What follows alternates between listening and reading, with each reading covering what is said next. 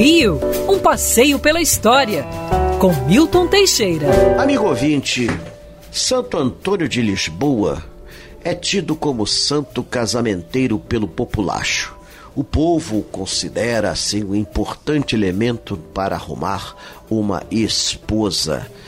É, a Igreja Oficial no Vaticano rejeita essa atribuição de Santo Antônio.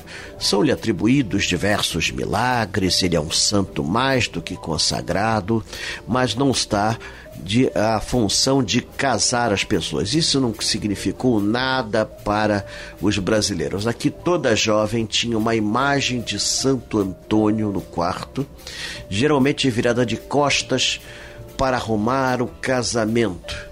Naquela época, séculos 17 e 18, as mulheres casavam com idade entre 13 e 18 anos. Se aos 18 anos não estivesse casada, ficava para titia, ficava para o caritó. Nossa, que coisa, né? Pois é.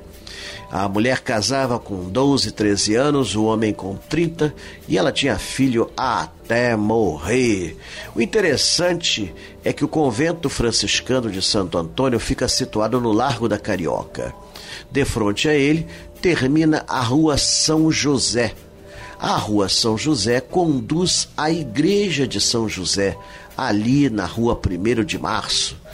E São José é o padroeiro das famílias, portanto, você no convento você pede para arrumar seu parceiro ou parceira, e na igreja de São José você agradece quando a família surge e aumenta.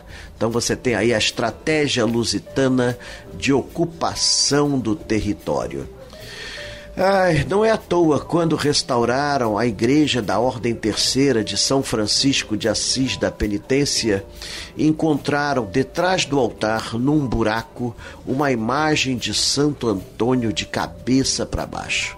Essa imagem está em exibição no Museu de Arte Sacra.